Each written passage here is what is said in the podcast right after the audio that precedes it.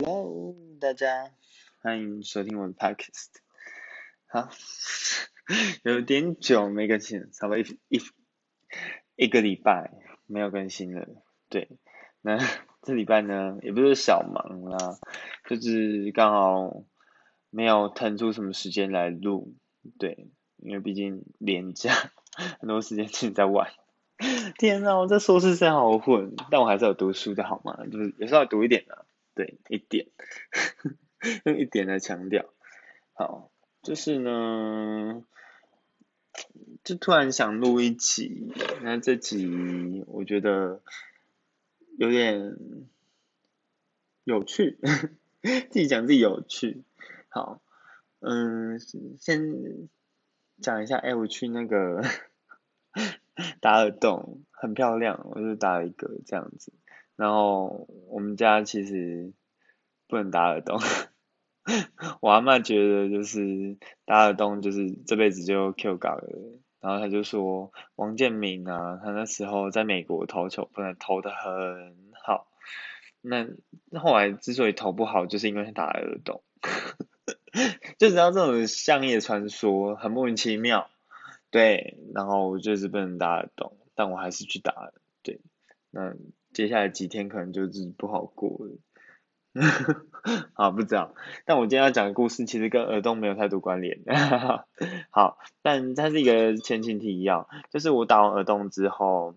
然后那天我就觉得很漂亮，我还画了眼妆，就是我看华沙，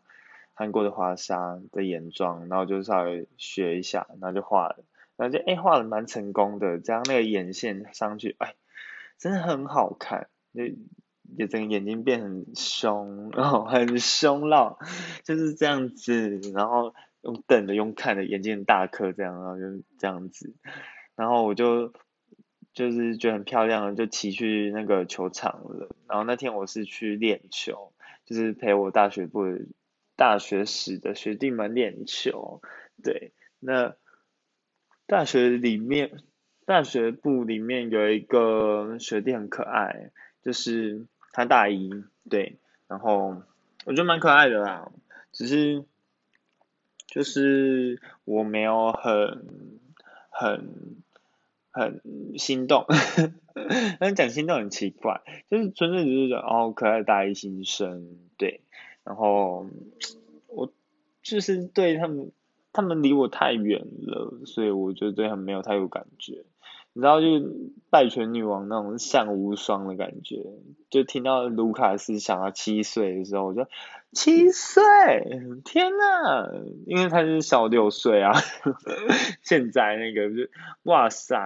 就小六岁，所以我其实就是纯粹的抱着，就开始像在教小孩一样，对，反正就跟他们打，然后带他们练个球这样子，结果。就是我上礼拜其实就一个那个学弟，就是有练过，然后有找他出来打球这样子。那所以这礼拜就继续去找他们。结果昨天，反正就昨天，我就化点妆，然后到那个球场的时候，我就看到，嗯，我学弟他们在练嘛。结果我们是男女排一起练，但练不同项目，所以会男女生在同一个场地分开练。对，结果。我就看到女排那边有人有一个新的球精在那边捡球、滚球、地球，那就嗯戴着口罩，那就嗯男生嗯是 gay，我心里一看就嗯是 gay，然后其实我出现之后，我可以很明显的感受到他就是一直在看，就是他想要隐藏自己看我的眼神，然后。但他就是一直看过来，然后我就瞪回去，这样就嗯，就是，反正我也不知道怎么讲，那很微妙的眼神，我就 gay 之间很容易有这种很微妙的眼神，就是你就是发现他是 gay，然后你想偷看他长什么样子，然后如何如何又如何，所以你就会去瞄他瞄他，但瞄只有瞄一下，瞄又只能瞄一下，就是那种感觉，然后他就是用这样的方式来看我，但我就是直接。看他一眼，然后很正式的这样，然后就拍个媚眼，然后转身就去练球这样子。反正我就知道很点，就不管。然后反正我们在练的时候，我就觉得他一直在观察我，然后我就想他在观察什么？怎样问漂亮是吗？对，而且那天我回头率超高，啊，回头率，反正就是因为在眼妆是在球场附近，然后那天又有办篮球赛，所以其实真的超多异男的。然后他们就想，哇塞，怎么突然出现一个女生，很漂亮。然后反正他们就是在看我，然后我就，反正我就是有注意到那那个大一的学弟是 gay，在那边帮女排递球。然后后来练完球之后，就接近练球尾声的时候，就是有跟他讲到话，因为我忘记为什么跟他讲话，但就是那个可爱学弟是他的室友，然后。然后跟可爱学弟讲话的时候，他也在旁边。那我就想说，嗯，我觉得不太单纯，他一定喜欢这个可爱学弟。就我心里就有一种感觉，我就觉得，嗯，他看他的眼神不一样。然后他看我的眼神，感觉他对我好像有一点观察。所以那个观察是在观察我是不是，就是在对学弟毛手毛脚还是怎样？我就想，嗯。你这种小，你这种小 gay 也想要这样子跟我斗，但凭什么？而且可爱学弟就是可爱学弟啊，就是硬男，没有什么好说的。他们就是想说，哇塞，你要这样试吗？好哦。然后，反正我后来就是我问他说，哎，你都听什么？结果他就说。他听什么就听什么，他就指那可爱学弟说他听什么就听什么，那我就皱一下眉头，然后就用那个斜眼，就是斜着看他，然后就就是那个斜着看他，然后就是一脸说不必的意思这样，咦，然后不必这样，然后我就说，请请问他是你男朋友吗？我直接这样子，然后那那学弟说没有啊，因为就他没有在听啊，所以就我放什么听听什么，那我心里就想个屁。他就是喜欢你，我心里就就我心里就有一个底，然后就是他就是喜欢你，然后我就说我就说，请问他是你男朋友吗？他听什么你就听什么，还是要有一点自己的想法吧。我就这样子，然后他就说啊没有啊，就没有特别喜欢听什么啊，然后反正我就是要拉他来打排球。对，然后我就是有跟他讲说，哎，要不要一起来打球，来练球这样子？他说，可是我不会打。我说我也不会啊。然后他说你明明就会打，哎，就是很漂亮这样，就打很准啊，又没的。我说那个只是练习，但我其实也没有很会打。然后，而且我最一开始也真的超不会打，就是很烂的，也不是很烂，就真的不会打，就是完全没有力气，也不会善用身体的力气那种，反正就很糟糕那种。对。就是，我就说谁大一的时候不是这样啊？就是就来试试看，反正我就是要逼他来试试看，对。然后后来就是那个可爱学弟，就是因为练完球，所以他把鞋子脱掉。就他脱掉的时候，他就是在看鞋底，然后就说磨得很秀，就是鞋子很快就要坏掉。结果那个 gay 就直接来哈，他就直接说什么哦，我房间里还有一双羽球鞋可以给你啊。当我听到这里，我就大翻白眼，然后就 在干什么？然后当我就是当下，我就直接这样看他，然后就说：“你是喜欢他吗？也没有必要这样献殷勤吧。” 大翻，然后我就我就说：“你你现在是要跟我竞争吗？不要以为你近水楼台先得月。”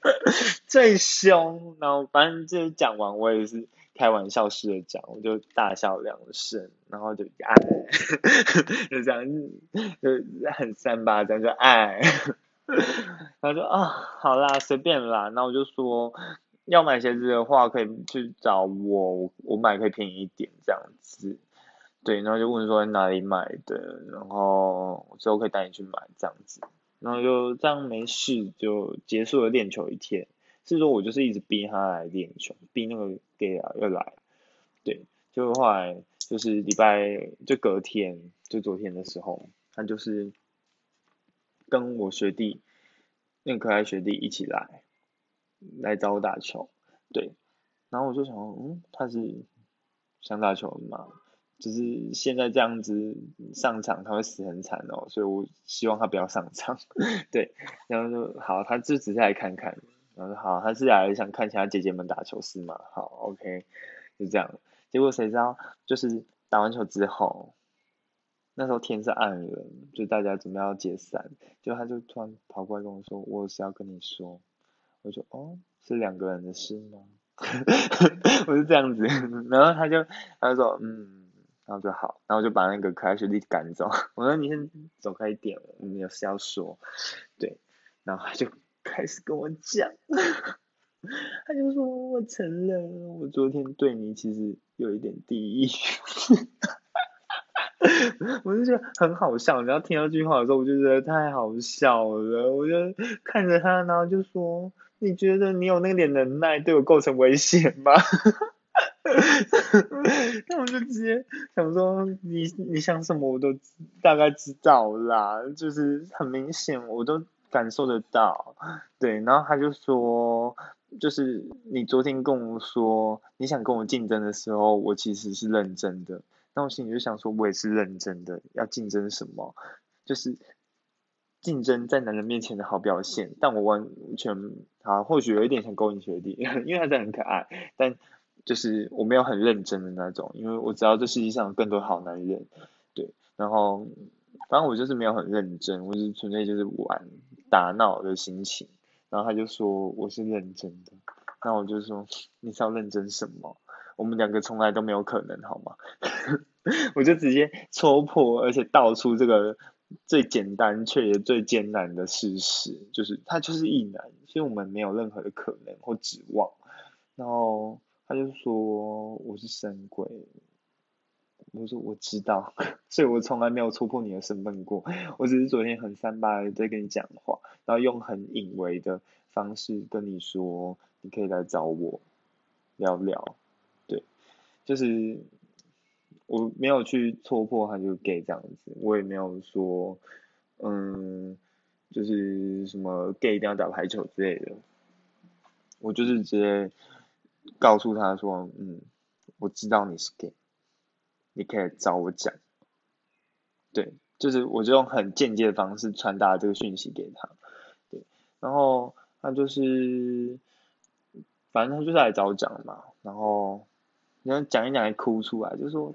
他室友就是那可爱学弟是一个很敏感的人，我很害怕他知道，那他就直接讲到这里，他直接爆泪了，他眼泪就喷出来，你知道吗？我就哦，天，这样就哭了。好哦，你的路还很长，加油。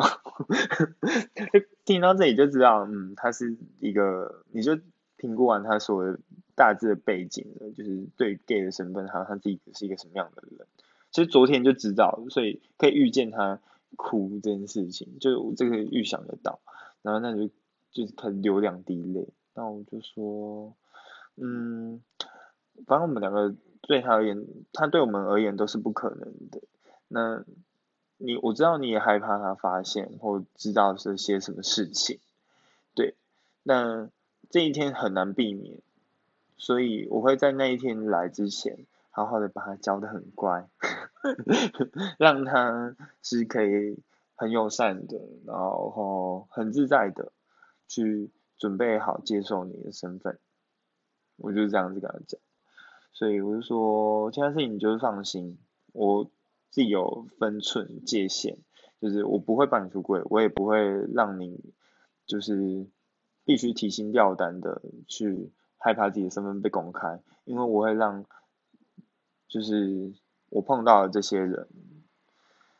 都认识同性恋，然后去友善起来，或者知道如何友善，而不是嘴巴讲讲的。就是他们要能真的做出友善来，所以我就是简单的这样子跟他讲了，当然他就是谁都哭都看，然后就就还跟我说谢谢，我觉得啊好哦，反正对，就算没有你，我也是一直在做这件事啦，嗯，然后反正我就是跟他说一声你自己加油，我能做的就事情有限，但我就是会这么做，嗯，然后。就结束我们的谈话，这样子，然后我就觉得真的，确实努力到现在，很多事情我们一直在努力啊，就是不止我，就是我觉得很多人，包含说我们在做社运的朋友，然后在基地的朋友，好多好多人，他们其实都一直很努力的在做这件事。那除了很努力的活出自我以外，也很努力的为我们的同类开辟出一个生存的空间。对我用“开辟”这个词，我觉得。很精准，就是因为它原本就是一个蛮荒之地，没有任何人去理解，也没有任何人去嗯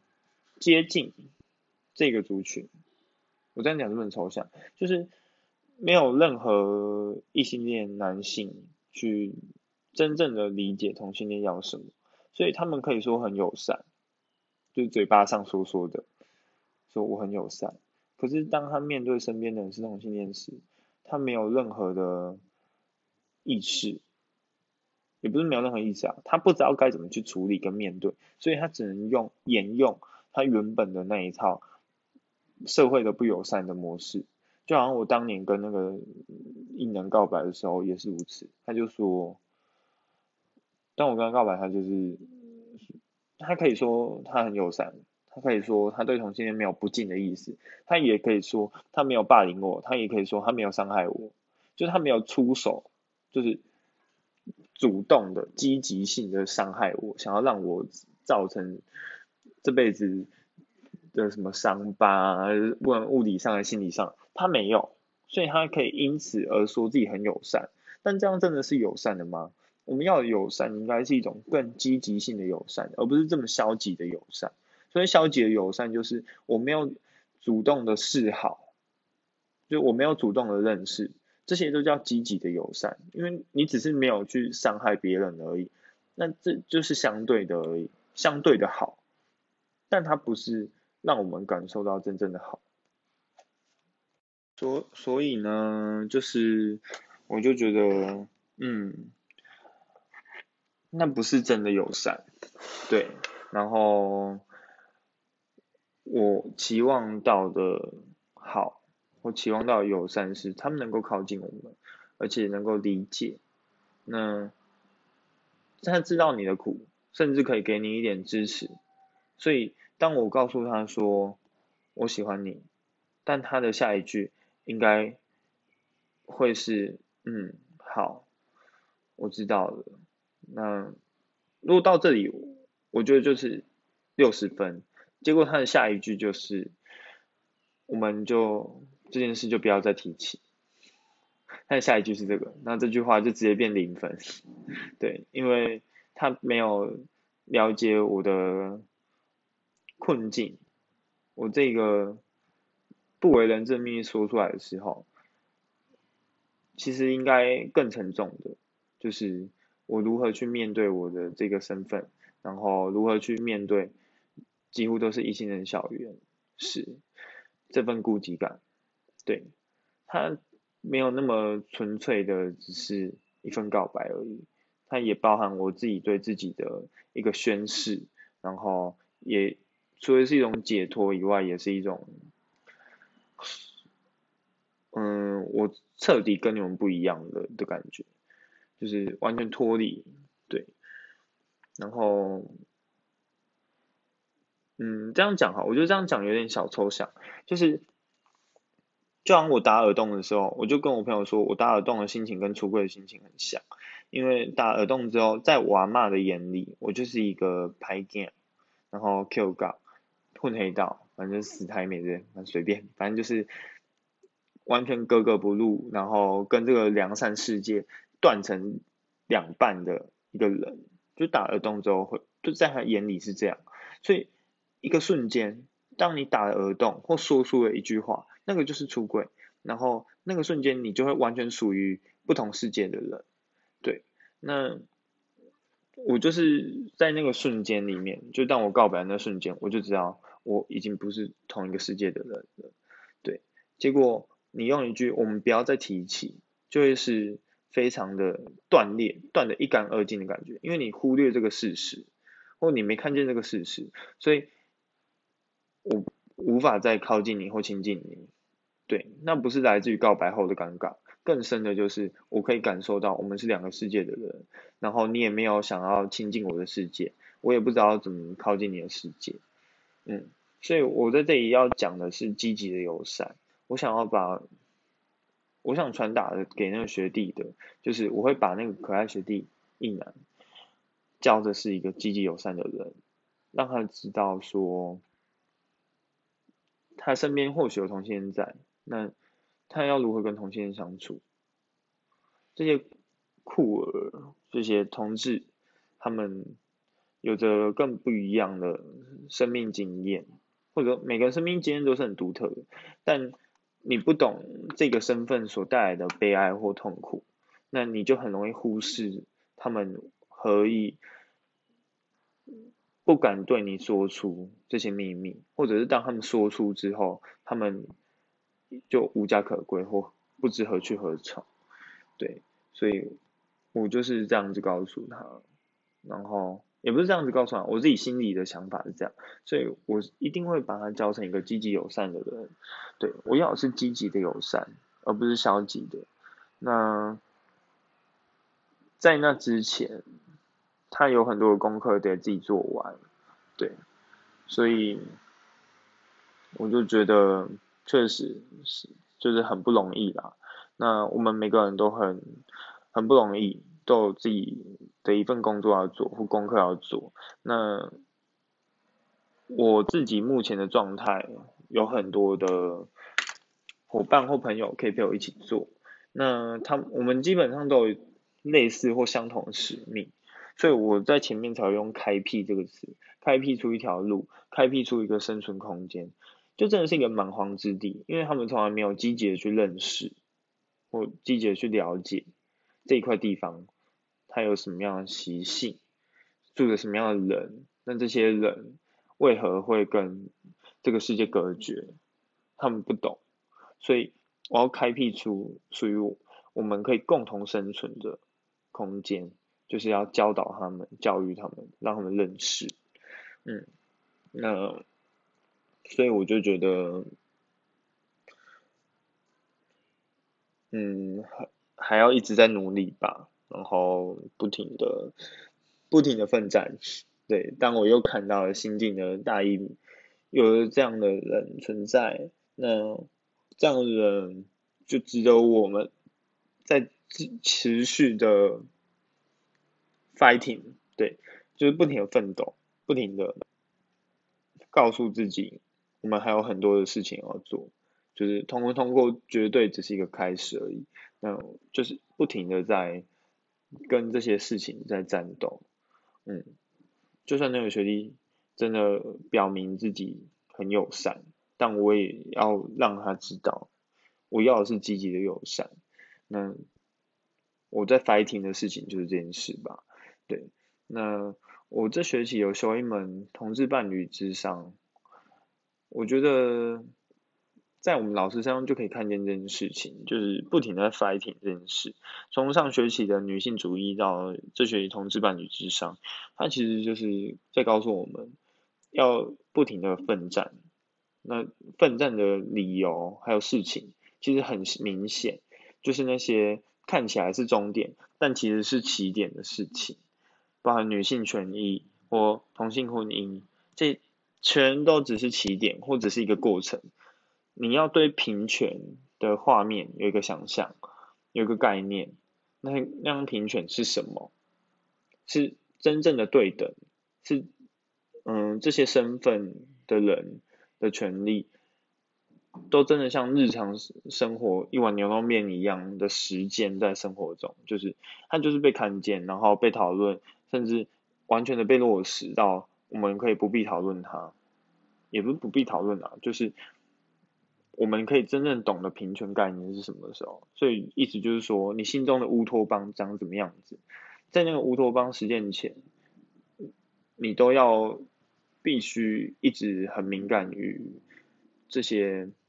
很微小的事情，从这些微小的事情中找到你奋战跟实践的动力，对。所以，就是 好，其实就是该结尾了啦。然后我想讲的就是这样子，就是我渐渐发生的故事，我觉得很好玩啦。对，那包含我们自己本身，就是同性之间的密语，其实真的很很隐微。然后我也直接把这个讯息包装的非常的巧妙，让他知道，所以他才有办法在隔天来找我讲这件事情。那除了讲这件事情以外，很多时候也是因为我用了一些手法，让他知道我是一个可信的人吧。嗯，所以 真的很奇妙，我觉得那个。语言的力量，或者包装的方式，当我把智商技巧或智商会谈里的一些技术，还有一些观察，真的做出来、实践出来的时候，那是多么美妙的一件事。对，就是我觉得太 fantastic 了。对，就那个瞬间，也不是瞬间，就那个过程，我在使用这些话来传达我想传达讯息的时候，其实很好玩。然后非常的，就好像你这样密语秘密跟人家讲话，嗯，然后其他人都不知道你的秘密是什么，但收到秘密的这些人，他们全都知道怎么了，然后就哇塞，我用了一句话，却跟两两种人沟通，嗯，就是，哎这这种密语不是招揽落奸密语，就好像。不懂台语的人跟一个懂台语的人，我可以故意用台语跟懂台语的人讲秘密，但不懂台语的人就知道我们在讲秘密，但却不知道发生什么事。那昨天的情况就会是，前天的情况就会是，我们在用同一种密语，却组出不同的意义，就是哇哦，真是厉害，对我就觉得很好玩。对，所以我们今天这集 podcast 录到这边啦，那就下次见喽，下次见，嗯，对，最近可能会录个大耳洞的 想法，对啦，好，大家拜拜。